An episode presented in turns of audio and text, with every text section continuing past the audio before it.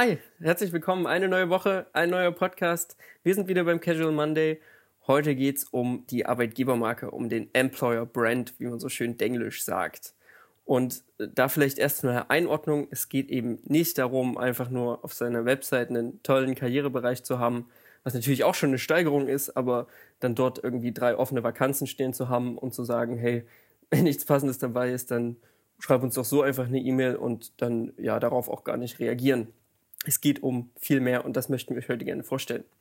Ähm, wenn ich sage, es geht um mehr als, als das Beschriebene, es geht natürlich um eine Firmenkultur und das ist was, was man nicht von heute auf morgen sagen kann, okay, wir haben jetzt eine Kultur und die wird jetzt hier durchgezogen. Ähm, das ist sowieso was, was man nicht definieren kann, weil jedes Unternehmen hat eine Kultur und es geht darum, langfristig eine Kultur zu entwickeln, die, die angenehm ist für alle Seiten, die das widerspiegelt, was man auch widerspiegeln möchte. Und das lässt sich beispielsweise durch Arbeitsweisen erreichen, also wie arbeitet man zusammen, wie ist die Kommunikationshierarchie, wie sind Hierarchien generell. Gibt es überhaupt Hierarchien? Gibt es überhaupt Hierarchien und was für Menschen hat man im Unternehmen? Und ähm, ein wichtiger Punkt ist die, die sogenannte Candidate Experience. Das ist die, ja, die, die Erfahrung des Bewerberkandidaten, die er macht im Bewerbungsprozess beispielsweise. Ähm, ja, wie ist der erste Kontakt, wie kommt der erste Kontakt zustande, wie wird danach auf den Bewerber eingegangen, ähm, was passiert danach, also vergisst man ihn dann mal zwei Wochen und meldet sich dann nochmal acht Wochen später und sagt, ja, übrigens, morgen kannst du zum Gespräch vorbeikommen, friss oder stirb. So sollte es natürlich nicht sein. Ähm, man sollte einfach Nähe und Zugänglichkeit im gesamten Prozess symbolisieren. Man, man ist keine anonyme Organisation, man ist ein Verbund von Menschen am Ende. Und das muss in der gesamten Kultur sich widerspiegeln. Ähm, am, am Ende geht es vor allem auch darum, die Dinge hervorzuheben, die, die deine Firma besonders machen. Das machst du ja im Marketing und im Vertrieb auch. Du suchst immer nach Alleinstellungsmerkmalen, um dich von deinen Konkurrenten abzuheben. Und so muss das auch am Arbeitsmarkt passieren. Man muss sich ja Dinge heraussuchen, in denen man besonders stark sind, ob das jetzt Vorteile für die Arbeitnehmer sind, ob das die Gestaltung der Arbeit ist, ob das ähm, ja tolle Sozialleistungen sind, was auch immer. Ähm, finde Dinge, die dich besonders machen ähm, und, und heb die auch hervor und vor allem sprich darüber. Tue Gutes und sprich darüber. Ein oft gesagter Leitsatz, der auch hier natürlich größter Bedeutung ist. Ähm, um da ein kleines Beispiel zu nennen, wenn du, wenn du einen Handwerksbetrieb hast, unser Lieblingsbeispiel, und du bietest deinen Mitarbeitern an oder deinen Auszubildenden an, du bezahlst ihnen den, den, Führerschein oder du stellst ihnen Werkzeug zur Verfügung, was sie auch mit nach Hause nehmen können, dann ist das was, was von Anfang an kommuniziert werden muss. Und solche Vorteile sollten ja nicht erst im Bewerbungsgespräch zur Sprache kommen, weil dann ist es eigentlich zu spät. So, das muss vorher kommuniziert werden. Man möchte ja am Ende Bewerber haben, die die Kultur des Unternehmens unterstützen. Also es geht nicht nur darum, jetzt so, so harte Vorteile hervorzuheben, sondern authentisch von seiner eigenen Kultur zu berichten, am besten auch ähm, Content in, auf die Webseite zu stellen oder in sozialen Medien zu veröffentlichen, die von den eigenen Mitarbeitern kommen ähm, und, und halt auch ja, dadurch eine gewisse Authentizität, unser Lieblingswort, widerspiegeln. Ja, ich denke, das ist äh, so ein Problem, was wir auch während unserer Arbeit festgestellt haben, dass kleine und mittlere Unternehmen in Deutschland so ein bisschen falsches Understatement an dieser Stelle haben. Also so gerne sich zurückhalten mit den guten Sachen, die sie tun. Und ähm, deswegen kann man ja mal einen Blick werfen auf ein paar große Unternehmen, ein paar große Konzerne, die das nicht machen.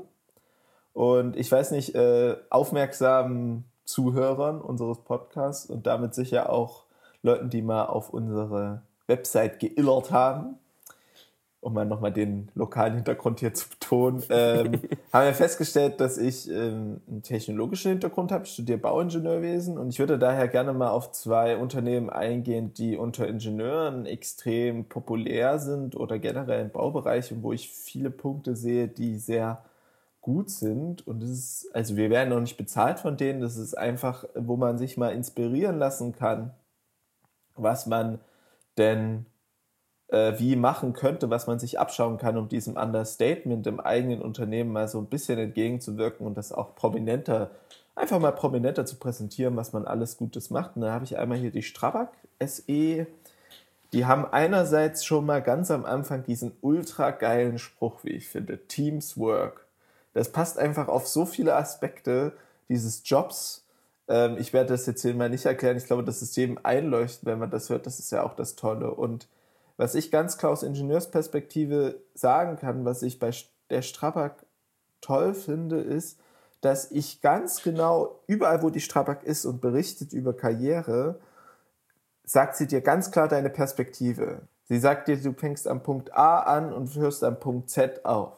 Das heißt, hier wird ganz klar von Anfang an kommuniziert, für mich als Berufseinsteiger, wo ich denn hinkommen kann und wo ich denn lande an der Stelle. Also wo kann ich mich wie bewegen im Konzern? Das ist natürlich ein riesiges Ding, aber da wird das kommuniziert. Und das ist was, was in kleinen und mittleren Unternehmen eigentlich sehr gut übersetzbar ist, weil in kleinen und mittleren Unternehmen ist der Aufstieg manchmal noch viel schneller, weil da kann man sich eher präsentieren. Wenn man gute Leistung zeigt und zeigt, dass man das kann, dann kriegt man auch mehr Verantwortung und sagt, du kannst es noch mehr leisten. Und man hat dann auch im kleinen und mittleren Unternehmen Argumente, mehr Geld zu verdienen. Was die äh, Strabag für mich auch noch auszeichnet in ihrer Kommunikation, ist, dass man bei der Strabag merkt, dass bei denen, jetzt im Baubereich speziell, Digitalisierung und BIM. An alle Zuhörer, die damit nichts anfangen können. BIM ist ein neuer Planungsstandard, neue Arbeitsmethodik im Baubereich, die Gebäude quasi als Datenbanken erfasst und nicht mehr nur als Menge von Linien auf 2D-Zeichnungen. Und die Strabag ist da sehr führend und kommuniziert das auch, diese Innovation, ganz stark nach außen. Und das ist was, womit der kleine und mittlere Unternehmensstand in Deutschland auch werben kann, weil ganz oft Unternehmen einfach tolle Sachen schon machen, die innovativ sind, aber das auch nicht kommunizieren nach außen. Ähm, ich erinnere mich an da gerne an kleinere IT-Unternehmen, die wir schon unterstützt haben äh, und mittlere IT-Unternehmen, die einfach nichts darüber präsentiert haben, was sie denn Geiles eigentlich machen. Bei der Bahn, das wäre mein zweites Beispiel, es eine der größten Ingenieurbüros Deutschlands ist, wenn man so möchte, das quasi äh, auch ganz aggressiv damit wirbt, finde ich toll, dass man da in der Candidate Experience gleich merkt, hier wird kein Dünnbrett gebohrt. Ja, bei der Bahn ist eigentlich jedes Projekt riesig. Wenn man da hingeht als Ingenieur, dann hast du nur, nur krasse Sachen auf dem Tisch hat man das Gefühl, für mich jetzt als Kandidaten, der sich dort bewirbt. Sie übertragen das auch in andere Bereiche, zum Beispiel in Lokführer, indem sie werben damit oder das ansprechen. Du hast irgendwie, fahre 300 km/h in der Stunde, steuer das Schiff, so nach dem Motto. Und äh, gerade jetzt für diese Fachkräfte im Ingenieursbereich, man hat nur das Gefühl, man bohrt dicke Bretter und es ist total abgefahren und man macht die geilsten Sachen. Und äh, die Bahn vermittelt auch ganz stark ihre Systemrelevanz als öffentlicher ähm, ja, Transporteur und, und zeigt damit auch so eine gewisse Wichtigkeit der Arbeit für mich gleich als Kandidaten, der sich dort bewirbt. Und es gibt ganz oft auch systembeitragende und auch systemrelevante kleine und mittlere Unternehmen. Das wisst ihr als Zuhörer sicher auch sehr gut, dass eure Unternehmen teilweise Projekte oder Dinge involviert sind, die einfach auch eine hohe Relevanz haben, wo man sagen kann, das ist wichtig für die Gesellschaft. Und das ist auch was, was man einbauen kann und wo ich finde, wo die Bahn sehr stark ist. Ja, gut, danke Tom. Das waren zwei echt gute Beispiele.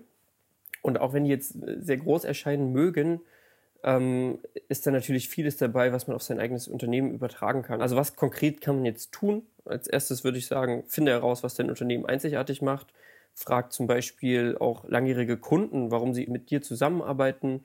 Ähm, frag deine Mitarbeiter, warum sie so gerne bei dir arbeiten oder auch, teilweise auch, warum sie nicht so gerne bei dir arbeiten, um halt äh, Schwachstellen zu identifizieren und äh, von dort aus noch besser zu werden. Ähm, tue Gutes und sprich darüber. Das ist, denke ich, das ist, denke ich, der Kern, ähm, um eine gute Arbeitgebermarke aufzubauen. Ja, und lasst euch inspirieren von anderen, vielleicht auch von euren direkten Konkurrenten, wie die das machen. Schaut euch natürlich da die positiven Beispiele an, nicht die, äh, nicht die negativen. Und ich denke, da kann man viel sich von mitnehmen. Genau, seid, seid mutig. Ähm, und seid frech. Seid frech. Gerade wenn ihr junges Personal anwerben möchtet, ist es nicht schlimm, mal sich nicht auch ganz so ernst zu nehmen. Aber es darf natürlich nie ins Lächerliche abgleiten. Aber das ist eine Gratwanderung, das muss jeder für sich herausfinden. Aber man sollte das immer im Hinterkopf zu haben, eine gewisse Leichtigkeit, ein kleines Augenzwinkern äh, einfach mitzunehmen. Sehr schön. Ähm, hoffentlich habt ihr heute ein paar Einblicke mitnehmen können. Ähm, wenn ihr Fragen, Anregungen, Kritik habt, dann wie immer an podcast.bylos.de. Und ich würde vorschlagen, wir schicken euch in den Montag und dann hören wir uns nächste Woche. Macht's gut, starken Tag. Ciao.